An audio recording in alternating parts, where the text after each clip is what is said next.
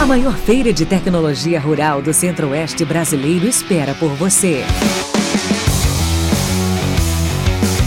Tecnoshow Comigo 2023. 20 anos. Trazendo inovação e conhecimento para o agronegócio brasileiro. De 27 a 31 de março, em Rio Verde, Goiás. Acesse tecnoshowcomigo.com.br e fique por dentro de tudo. Realização Comigo.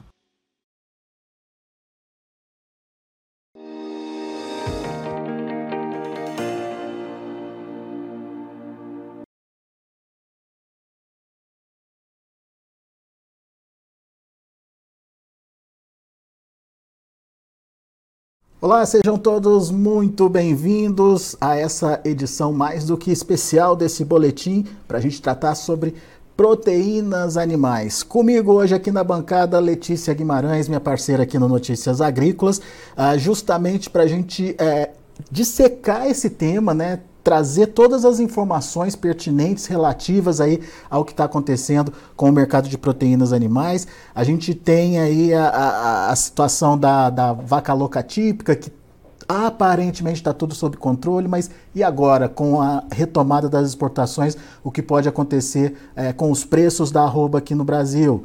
Ah, mais do que isso, a situação, a nova situação de peste suína africana lá na China. O que, que, isso significa em termos de é, problema sanitário de fato e em termos de necessidade da China retomar as exportações? E a gripe aviária, a, é, rondando aqui a nossa região, rondando os países em torno do Brasil. Por enquanto, o Brasil está livre aí da gripe aviária. Mas até quando? E se chegar aqui, o que pode acontecer com o mercado, com os preços? Tudo isso a gente vai discutir com o meu amigo Wagner Yanagizawa, analista de proteína animal lá do Rabobank. Seja bem-vindo, viu, Wagner? Obrigado por estar aqui com a gente e nos ajudar a entender esses cenários possíveis aí a partir de todas essas novidades que estão aparecendo no mercado. Letícia, bem-vinda também. Obrigada, Alex, e bem-vindo, Wagner, também obrigada pela disponibilidade de estar com a gente, então, uh, e trazer um pouco dessas informações principalmente quando a gente olha né, para um mercado uh, brasileiro que é tão pujante na produção de proteína animal, seja ela bovina, suína ou avícola, e principalmente de um mercado que compra tanto da gente, que é a China, um mercado que representa um peso muito grande nas nossas exportações. Então vamos lá, vou dar a honra então Alexander, né, para começar a puxar os ganchos das perguntas e a gente vai tocando então esse bate-papo. Obrigado, Letícia. Ô, Wagner, vamos começar com essa recente história da liberação das exportações para a China. Anúncio foi feito ontem é, pelo próprio Ministério da Agricultura, o ministro Carlos Fávaro lá na China, já logo de manhãzinha reportou que estava liberada a exportação. E agora, o que, que pode acontecer ah, em termos de preços da arroba? Vamos de fato ver uma recuperação? A China vai demandar é, produto brasileiro? Tem necessidade para isso? Conta para a gente o que, que você está vendo, Wagner. Olá, bom, primeiramente, obrigado, Alexandre Letícia, a todos que nos assistem por mais convite. É sempre um prazer estar aqui dividindo a nossa visão de mercado com vocês. Bom, essa notícia realmente foi muito boa, trouxe bastante ânimo para o mercado de ontem. Já viu, inclusive, uma reação forte no preço da, da, da, do, do, boi gordo, né, do CPE, na referência do CPE, incremento aí de 6%, né, apenas em um dia, retomando mais próximo dos patamares é, pré-embargo, algo que de fato já estava sendo aguardado. Né? A gente tinha aí em algumas regiões um acúmulo né, de animais padrão boestina à, à espera né, dessa liberação. Os frigoríficos também estavam nessa ansiedade, sem querer se arriscar muito aí para acumular estoques, o que aconteceu em 2021, então acho que foi um aprendizado aí do mercado nesse sentido. Agora, com a retomada, a gente deve ver um cenário parecido com o que a gente viu no começo do ano passado, né? um efeito meio compensatório por parte dos importadores chineses. Vale lembrar que era de interesse realmente essa retomada logo por parte dos importadores, basicamente porque os estoques né, que estavam sendo acumulados lá na China estavam muito atrelados aos preços do final do ano passado, né, em patamares bem maiores do que a gente está vendo no começo desse ano, aí, de 4.800, 4.900 dólares a tonelada. Então, era uma opção lá para os importadores comprar esse volume atual mais barato para diluir um pouco né, os preços mais caros dos estoques e não impactar tanto as margens. Tá? Então, na nossa visão, de fato, a gente deve ver uma recuperação aí nesse, nesses primeiros momentos um pouco mais forte, né? Principalmente porque o boi é o animal mais bem pago, né, por, por, parte dos frigoríficos hoje. Então, isso deve, sem dúvida, impactar positivamente é, nos preços.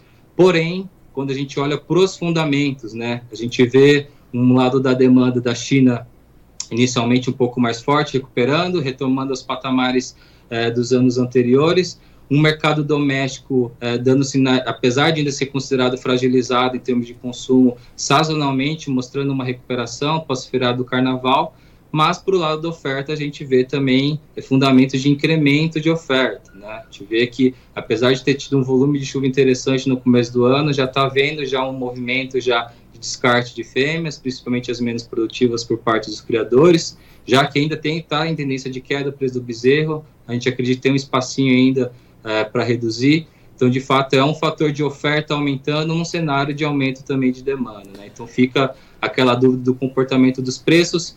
O cenário que a gente está adotando, pelo menos nesse curto prazo, aí até o final desse primeiro semestre, é de algo de preços estabilizados. Tá?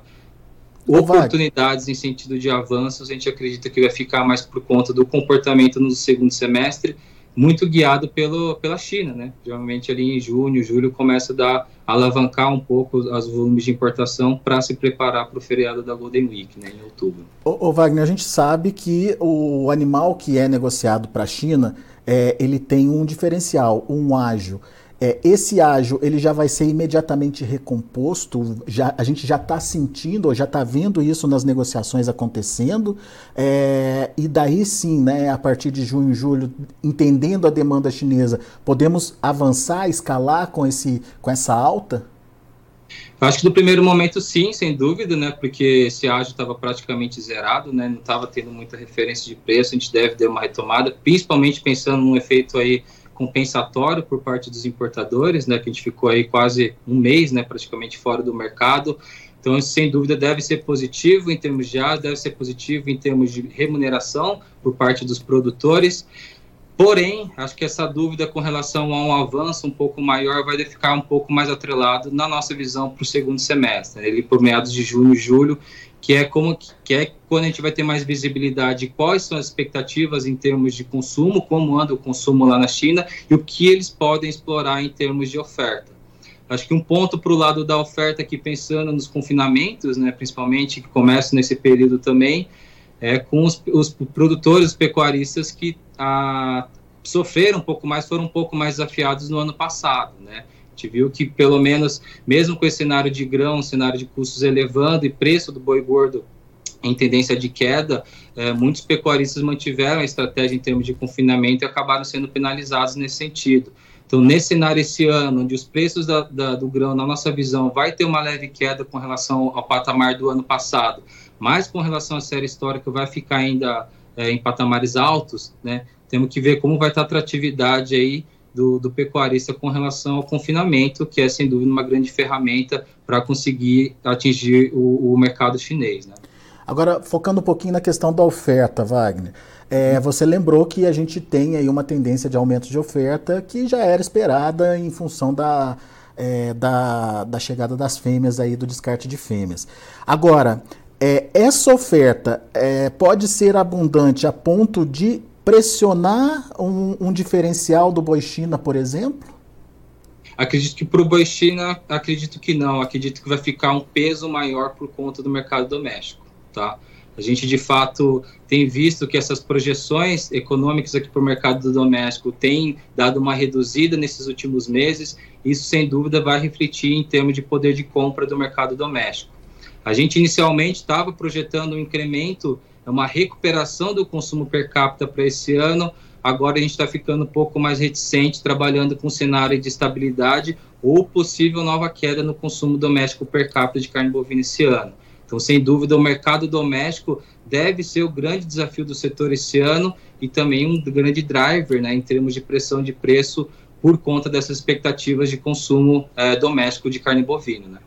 E Wagner, puxando justamente esse gancho né, a respeito, então, uh, dessa mudança agora que a gente tem essa retomada da China nas importações de carne bovina. Uh, muitos suinocultores e avicultores também acabam me perguntando, né, durante esse um mês que teve esse embargo, quando voltasse, portanto, a China, como que isso mexeria com os preços, então, da carne suína e da carne de frango, né, como que movimentaria esse, esse tabuleiro, então, nessas, na questão dos preços das proteínas animais aqui no mercado interno?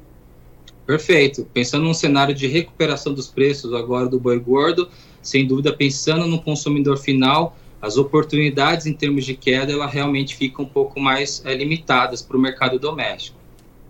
Um cenário de aumento na, diferen na diferença de preços da carne bovina com relação à carne suína e de frango, a gente deve ver um incremento da competitividade dessas duas outras proteínas mais baratas em detrimento da carne bovina. Tá? Isso realmente é algo é, que faz todo sentido por conta de competitividade, mesmo tendo aí um fator cultural é, para a carne bovina que joga favorável, mas o grande ponto realmente dessa tendência de queda que tem assumido nos últimos anos e intensificado desde a pandemia é por conta de queda no poder de compra mesmo.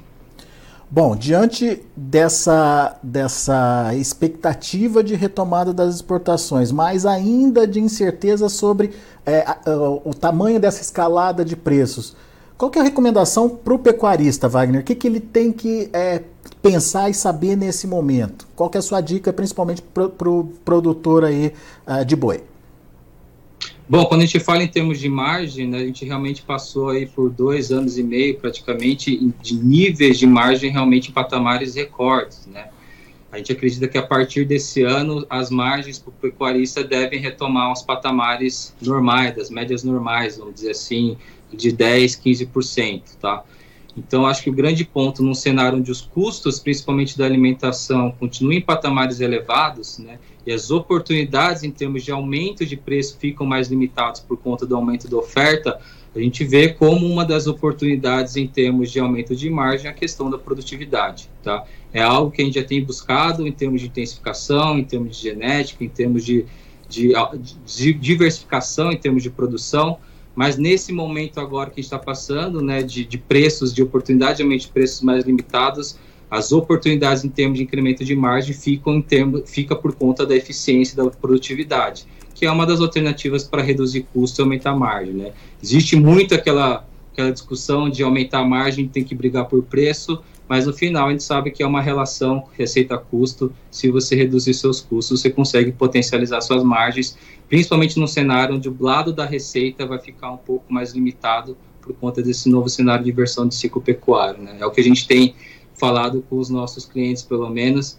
Existem N né, alternativas e ferramentas nesse sentido. Eu acho que é muito no sentido que a gente já está fazendo.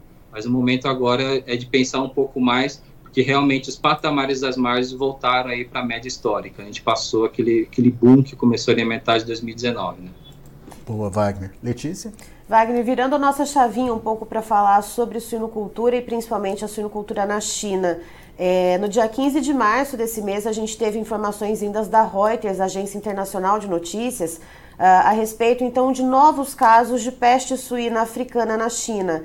Uh, e esses casos teriam sido reportados por uh, gerentes de grandes fazendas produtoras de suínos e também por analistas, mas sem citar especificamente uh, essas fontes. E uma dessas fontes diz, inclusive, que no norte da China teria então uh, um reporte de um caso que teria atingido cerca de 50% desse rebanho. Mas quando a gente acessa a plataforma, né, que tem constam as doenças e os países uh, da Organização Mundial para a Saúde Animal, que constam todos os relatórios oficiais, não se encontra nenhum caso relacionado à China. Se encontra um de Hong Kong, mas ainda de fevereiro, né, não é nem do mês de março. Uh, então, até que ponto essa informação de casos novos de peste suína africana na China procedem e em que medida eles estão acontecendo, se eles estiverem acontecendo?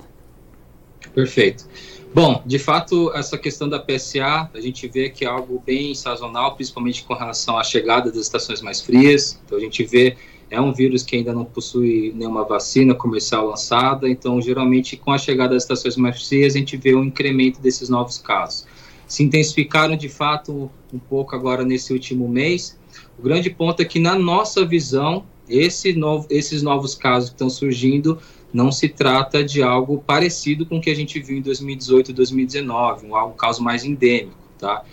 Se concentra na região norte da China, que ainda é a maior região produtora, né, apesar de todos os esforços aí para mudança, para distribuir melhor né, para a região centro-sul a produção, mas a gente acredita que está, nesse momento, uh, uh, impactando cerca de 10% do rebanho. Não é muito parecido nem perto do que a gente viu lá em 2018, 2019, onde foi do rebanho suíno global, né, e boa parte explicado pela China, que teve uma queda por conta da PSA.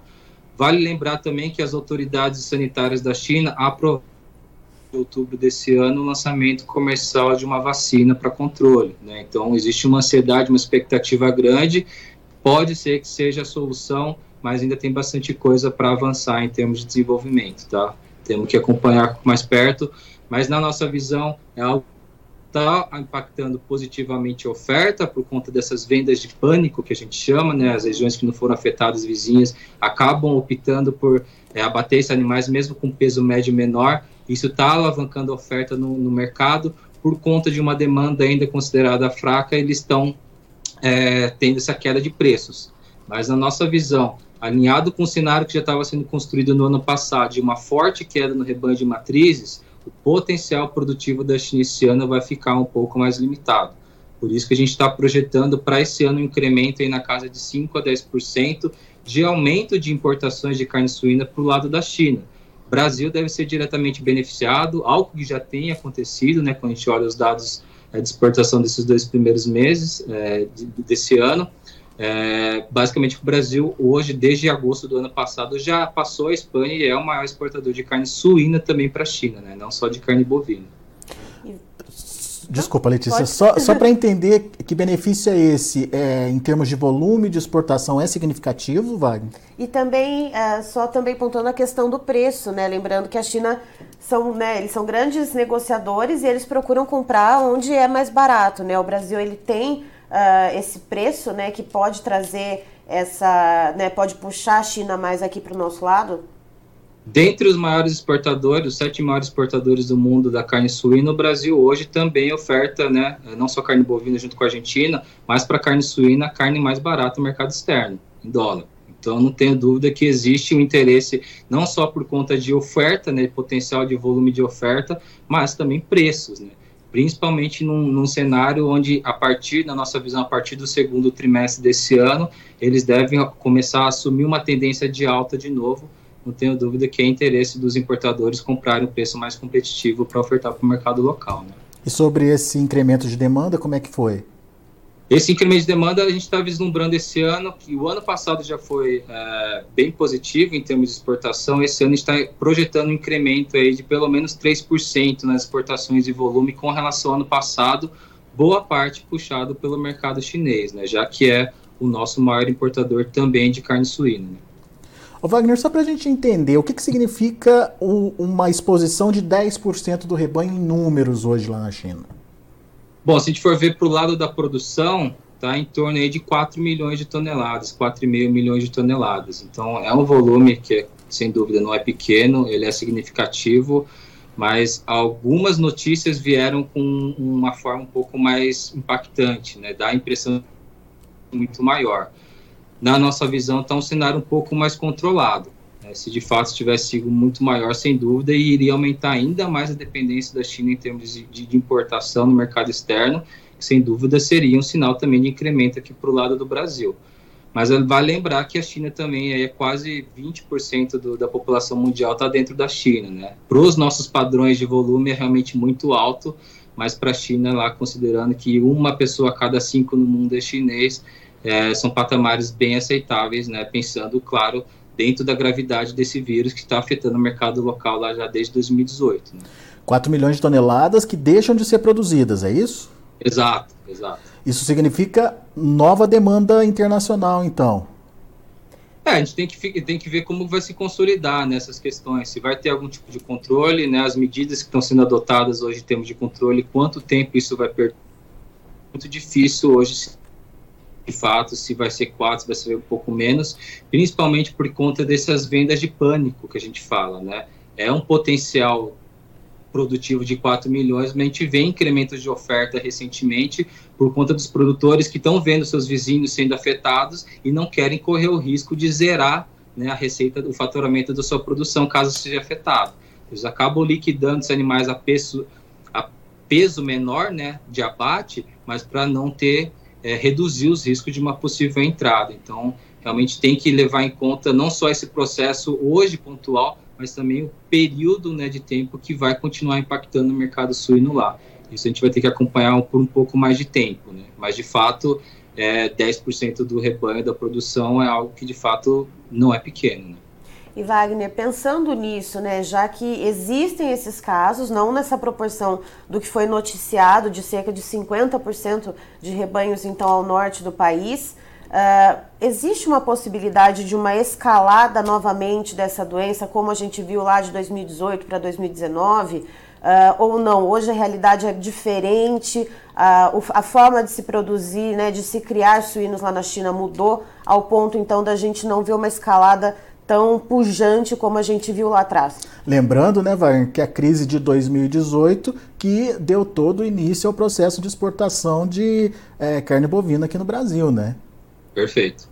Bom, acho que tem dois pontos importantes, né? O primeiro deles é a questão climática, né? A gente lá na China já passaram pelos períodos mais frios do ano, então o potencial de dispersão do vírus ele fica mais limitado, né, a partir de agora. Porém, é um vírus que realmente não tem controle, não tem vacina. Então, de fato, é, existe um risco, sem dúvida, de uma escalada, mas, sem dúvida, na nossa visão, é um potencial, né, em termos de risco, bem menor do que a gente viu lá em 2018, 2019. Não só por essa questão do, do da temperatura, mas também, como você comentou, Letícia, a mudança estrutural em termos de produção lá já está acontecendo e aconteceu né, de maneira muito forte. Só para ter uma ideia, quando a gente vê as 20 maiores empresas produtoras de carne suína na China em 2019, elas representavam cerca de 11% da produção. Quando a gente pega as 20 maiores empresas de 2022, a participação dela na produção aumentou para 20%. Né? Então está tendo uma escalada, está tendo uma concentração realmente nos grandes players e em detrimento da diminuição dos pequenos players. Né? Vale lembrar que até 2018, cerca de metade da produção da China estava atrelada à produção doméstica, aquela que a gente chama informalmente de fundo de quintal. Então não tinha profissionalismo, não tinha genética, não tinha uma dieta adequada.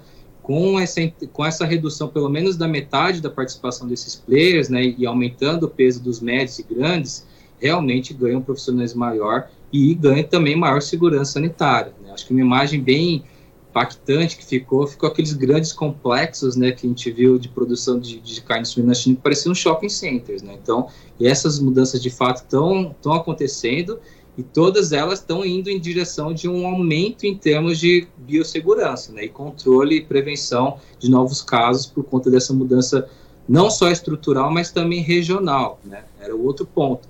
Praticamente toda a produção de suínos até 2018 estava concentrada ali na região norte. Hoje a gente já vê uma distribuição melhor para as regiões centro, centro-sul do país, mais próximos de algumas grandes regiões produtoras, mas também foi uma estratégia para também reduzir os riscos de dispersão né, regionalmente, claro, se tiver uma, uma, uma, distância maior, os riscos acabam reduzindo. Né? Wagner, só para a gente finalizar essa questão da, da suinocultura e entender o comportamento, possível comportamento de preços. Você falou aí dessa é, necessidade, né, ou dessa é, é, tentativa do produtor antecipar é, o abate. É, com isso, ele está, obviamente, provocando um excesso de oferta uh, no mercado. É, esse excesso de oferta já está fazendo o preço por lá diminuir e até que ponto esse preço competitivo, digamos, para a carne para o consumidor chinês é, pode é, é, provocar essa migração de consumo, né? Ou seja, ele vai ficar concentrado na carne suína e deixar de consumir outras proteínas. Perfeito. Bom, é, esse cenário de aumento de oferta, né, com níveis de oferta acima da demanda, realmente trouxe um cenário de queda de preços nesse início do ano da China. Porém, né, como você está meio que adiantando né, uma possível oferta que seria vai ter um gap aí de oferta pensando no curto prazo. Somado com essa limitação aí no potencial reprodutivo, né, por conta da queda do rebanho de matrizes, a gente acredita que a partir do segundo trimestre desse ano já tem uma inversão de tendência de recuperação dos preços de novo. Com o cenário de recuperação dos preços da carne suína, vai diminuir a, a, a, diferença né, de preço com relação à carne bovina e deve incrementar a competitividade dessa proteína no mercado local. Esse é um dos drivers que a gente está projetando para esse ano, né, mais recentemente, e um cenário um pouco mais otimista em termos de importação da, de carne bovina para o lado da China. Hoje a gente está trabalhando mais com um cenário de estabilidade, a depender do segundo semestre, a gente pode ter até um aumento de importação com relação ao mesmo período do ano passado, que já foi recorde. Né? E Wagner, novamente, então a gente vira a nossa chavinha, seguimos nas zoonoses, né, uhum. falando de problemas sanitários envolvendo então os animais que provêm aí as nossas proteínas. Vamos falar um pouquinho de influenza aviária. É, a gente vê desde o começo de 2022 que os casos acontecem sazonalmente, principalmente no hemisfério norte, épocas mais frias do ano, regiões mais frias, e quando entra o verão nesses locais, essas doenças elas costumam é, minguar. Mas não foi o que a gente viu no ano passado. A gente viu uh, esses casos perdurarem no hemisfério norte ao longo do verão e agora esses casos migrando aqui para o hemisfério sul. E todo mundo que nos acompanha aqui no Notícias Agrícolas uh, sabe que eu vou sempre fazendo uma contabilidade. Né? Aqui na América do Sul, por exemplo, temos oito países que contam com casos ativos da doença, entre uh, granjas comerciais, uh, aves silvestres, inclusive mamíferos, e a gente tem seis países que fazem fronteira aqui do Brasil uh, com casos ativos também. Três deles um pouco mais preocupantes: Bolívia, Argentina e Uruguai. E aí eu queria saber como que o mercado global, e aí também olhando para a China, que leva bastante da nossa carne de frango, como que o mercado global está olhando para o Brasil nesse momento que não tem caso de gripe aviária até o momento, né? Uh, mas como que se está olhando para o país que participa, então, globalmente de cerca de 30% até 35% das exportações globais da proteína? Perfeito. É, de fato, existe uma apreensão muito grande por parte dos importadores, né, nossos principais clientes, por conta desse risco de fato a gente está aqui numa bolha sanitária, né? Vamos pensar dessa forma. Muitos países estão sendo atingidos aqui na América do Sul pela primeira vez. O Brasil também nunca foi atingido. Riscos realmente nunca foram tão elevados, né? E de fato está passando nesse no, no, momento onde realmente o nosso posicionamento no mercado externo para o mercado de frango em termos de exportação está indo muito bem, tá? Ano passado foi recorde de exportação tanto em volume quanto em faturamento quanto em número de novos destinos. Né, o incremento dos volumes de faturamento foram em patamares maiores do que a própria evolução do volume, que mostra que está tendo uma competitividade pela carne brasileira, né, que tem volume, tem segurança sanitária e tem preço, né, preço bastante competitivo. Então, de fato, existe uma apreensão, é muito difícil a gente quantificar, mensurar esses riscos, né, porque a gente está vendo que quando a gente compara principalmente com o mercado dos Estados Unidos, em termos de, de, exposição ao vírus, né, a gente está muito mais bem posicionado. Né? O perfil da produção aqui no Brasil ele é diferente dos Estados Unidos, principalmente quando a gente fala é, das galinhas poedeiras, que foi o principal, né, a principal ave impactada lá no ano passado. Só de ave poedeira foi uma queda de cerca de 47 milhões de aves descartadas por conta de atingir o vírus. Mas boa parte porque lá nos Estados Unidos esse tipo de produção ela é extensiva, né? elas ficam em ambientes abertos. Então, regiões onde tinham rotas migratórias de aves, se ela entra em contato com alguma ave doente, tem uma dispersão rápida, é um vírus bastante agressivo, é um vírus de ciclo de, de vida bem curto e as opções realmente em termos de controle e prevenção são muito limitadas, tá? Quando a gente olha para a produção aqui no sul, que representa um pouco mais da metade da produção nacional, é uma produção mais intensificada, ou seja, através de granjas fechadas, tem um controle maior com relação ao ambiente externo e também boa parte da produção ela é verticalizada, né? Então a compra dos insumos ela tem um controle maior também por parte da indústria. Então esse é um dos motivos que a gente acredita que pode ocorrer sem dúvida uma entrada do vírus via algum animal selvagem, mas o cenário básico que a gente está adotando para esse ano é que não deve afetar uma granja comercial, não só por conta desse perfil da produção, mas por conta também de todas essas medidas, né, essas mudanças, aprimoramento, aumento de rigor é, das medidas de prevenção dentro das regiões produtoras, que já está acontecendo. Né? Então a gente acredita, esse é o cenário básico que a gente está posicionado para esse ano, por mais que sem dúvida existem riscos aí de uma possível entrada numa grande comercial. Né? Ou seja, o Brasil continua sendo o grande player fornecedor desse frango então para o mundo, Wagner. É, Como, desculpe? É, Alexandre, aqui em fevereiro a gente teve um mês muito bom, foi o melhor mês do, entre os fevereiros da história de exportação. Pode ter, havido algum movimento de antecipação, né? De, de importação por conta desses riscos aqui que a gente está vendo, que está ficando cada vez mais próximo do Brasil, né? Isso, isso é, de alguma forma é, vai enxugar a produção interna e melhorar o preço para o pro produtor por aqui, Wagner? Qual é a expectativa em termos de precificação?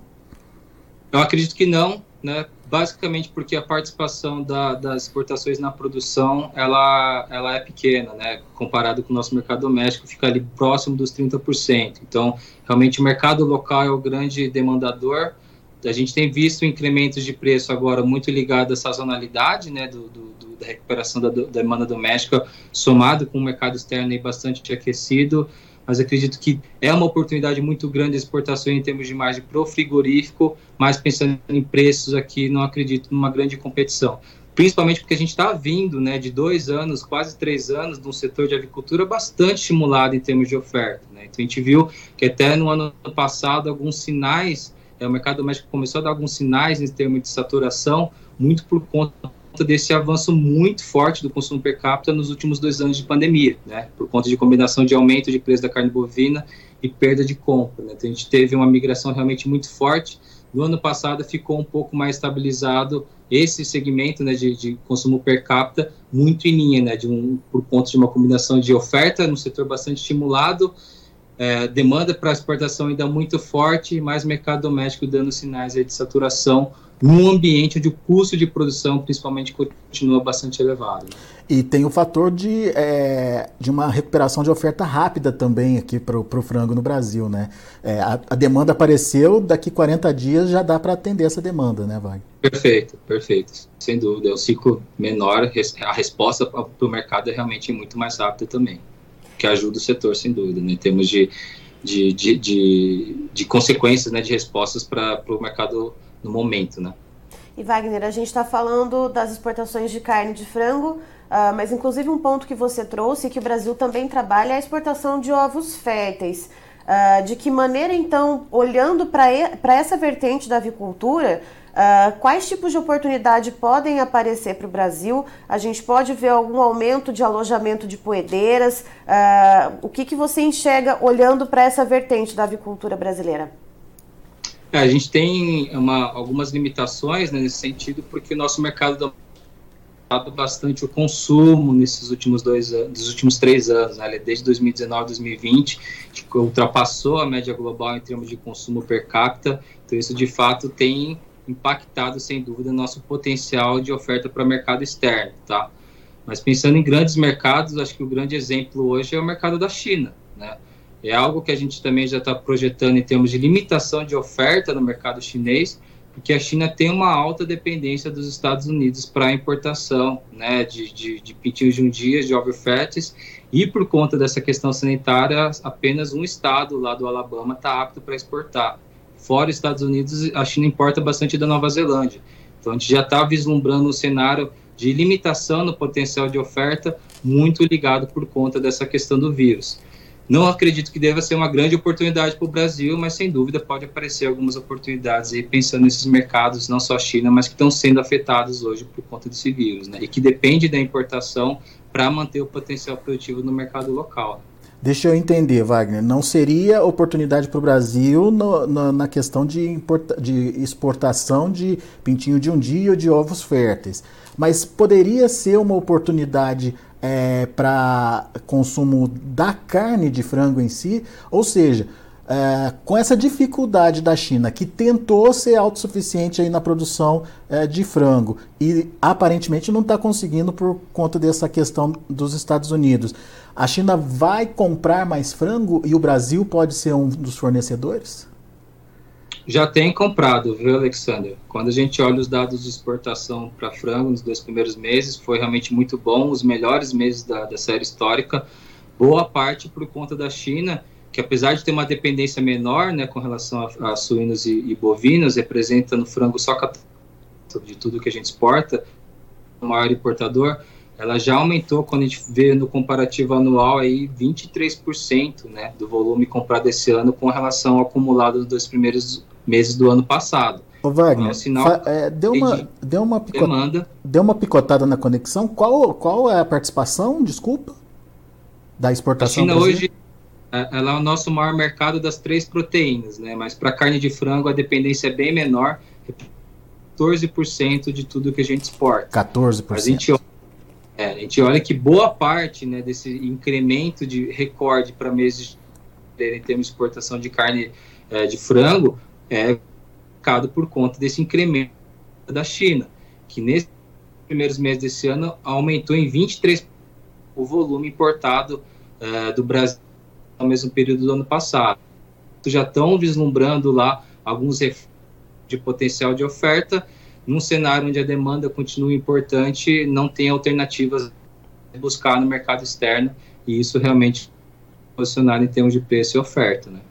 É, essa é uma dúvida que eu queria tirar com você, inclusive, Wagner. Uh, você citou o caso dos Estados Unidos, falando dos ovos férteis, né, que só o Alabama uh, ele está autorizado a exportar ovos, ovos férteis no momento, uh, mas o vírus da influenza aviária ele atingiu praticamente todos os estados dos Estados Unidos. Tem casos ativos ali, seja em aves silvestres ou aves comerciais, e nem por isso os Estados Unidos deixou de exportar carne de frango. Uh, quando a gente olha aqui para o Brasil, que ainda não temos casos nenhum, que dirá em granjas comerciais. A gente viu um caso recente agora da Argentina, né, que quando detectou o primeiro caso em granja comercial já auto-suspendeu a exportação de produtos avícolas, mas que agora, por acordos bilaterais com alguns países pontuais, uh, foi conseguindo então retomar essas exportações utilizando daquela política do zoneamento. Né? Então, esses países vão voltar a comprar carne de frango da Argentina, sim, mas de áreas onde não se foi encontrado o vírus da influenza aviária. Uh, como que o mercado global está olhando uh, esse posicionamento do Brasil, que não temos casos, mas o que, que, poderia acontecer com os nossos principais clientes? Os termos dos acordos prevêem esse tipo de política de zoneamento? Qual que é a sua análise em relação a isso? Ainda não. Eu acredito que hoje, em termos de demanda, nesse sentido de biossegurança, é a maior demanda do setor de exportação hoje. Né? Não só para carne de frango, mas para todas as proteínas, não só por conta dessa importância do Brasil no cenário externo, mas também por conta dos impactos negativos que traz para a produção local, principalmente num cenário onde não existe riscos, né? Acho que o, o caso de, de, de EEB, né, de, de, vaca louca recente, que, atípico lá no Pará, é um grande exemplo disso, né, um rebanho pequeno de 160 cabeças, longe dos grandes centros consumidores, tinha todos os fundamentos de ser um caso atípico, acabou impactando o Brasil inteiro em termos de exportação. Então, acho que acredito que essas demandas em termos de regionalização devem a, se intensificar em termos de negociação com os países é, importadores, porque não é só um interesse do Brasil, é um interesse também dos importadores. Pensando no cenário onde Muitos dependem realmente bastante das importações aqui do Brasil, não só em termos de volume, não só em termos de preço, mas porque a gente está passando por um momento hoje em que a economia global está passando por um processo de desaceleração, inflação dos alimentos impactando o poder de compra de muitos mercados consumidores. Então, sem dúvida, não é interesse deles comprarem uma carne mais cara nesse momento, muito pelo contrário.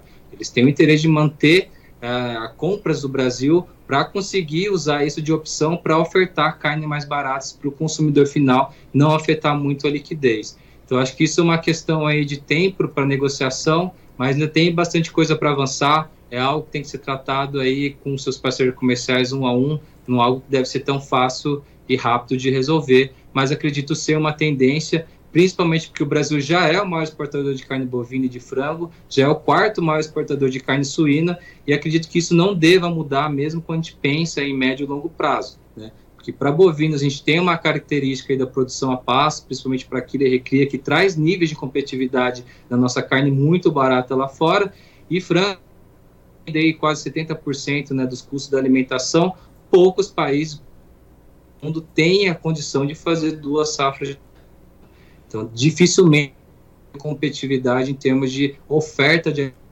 para alimentação desses animais. Acredito que deva ser de interesse não só interesse mútuo também dos importadores. Tem muita coisa para acontecer. Acredito que seja uma tendência.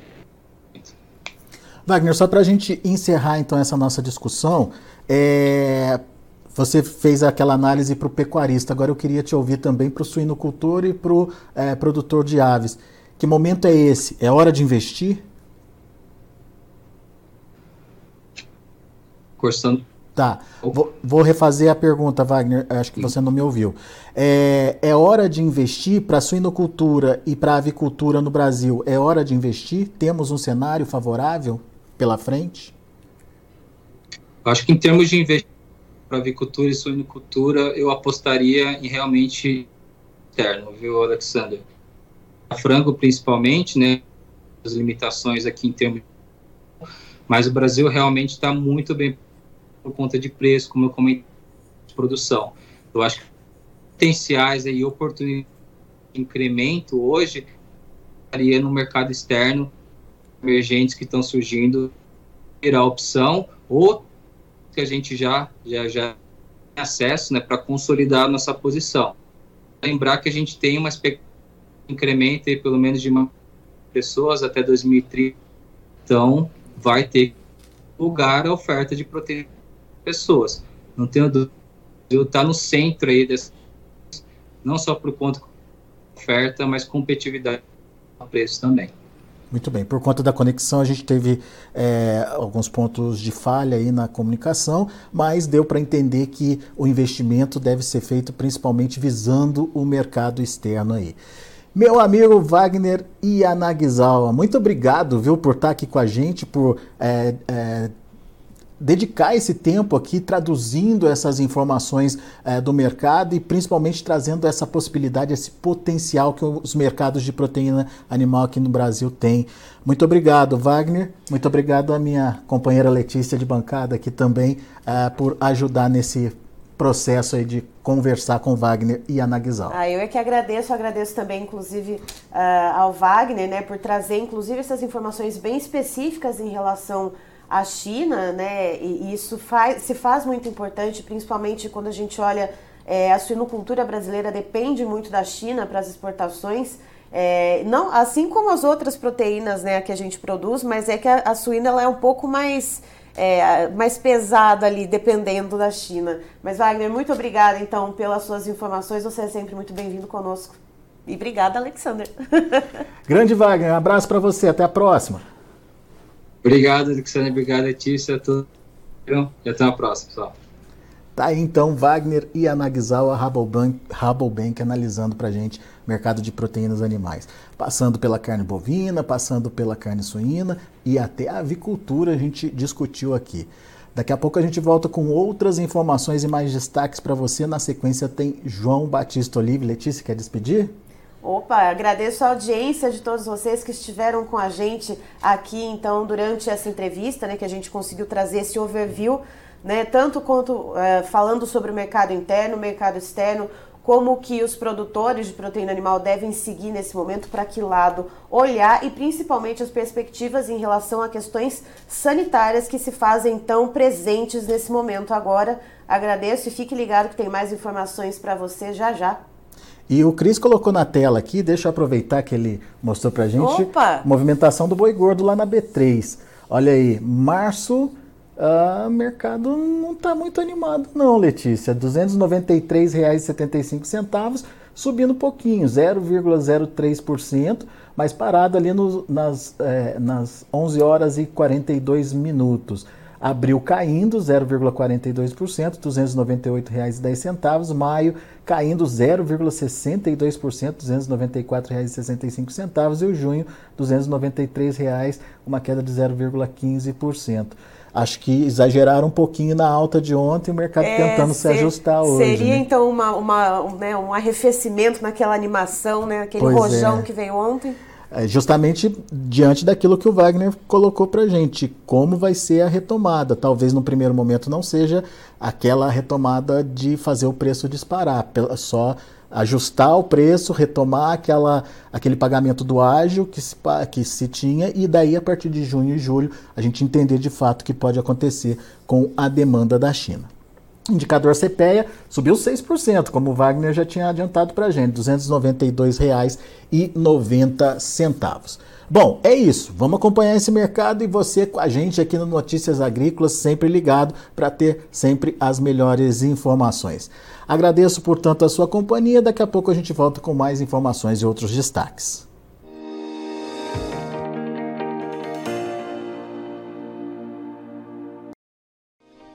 Se inscreva em nossas mídias sociais. No Facebook, Notícias Agrícolas. No Instagram, arroba Notícias Agrícolas. E em nosso Twitter, arroba Norteagri. E para não perder nenhum vídeo, não se esqueça de nos acompanhar no YouTube e na Twitch, Notícias Agrícolas Oficial.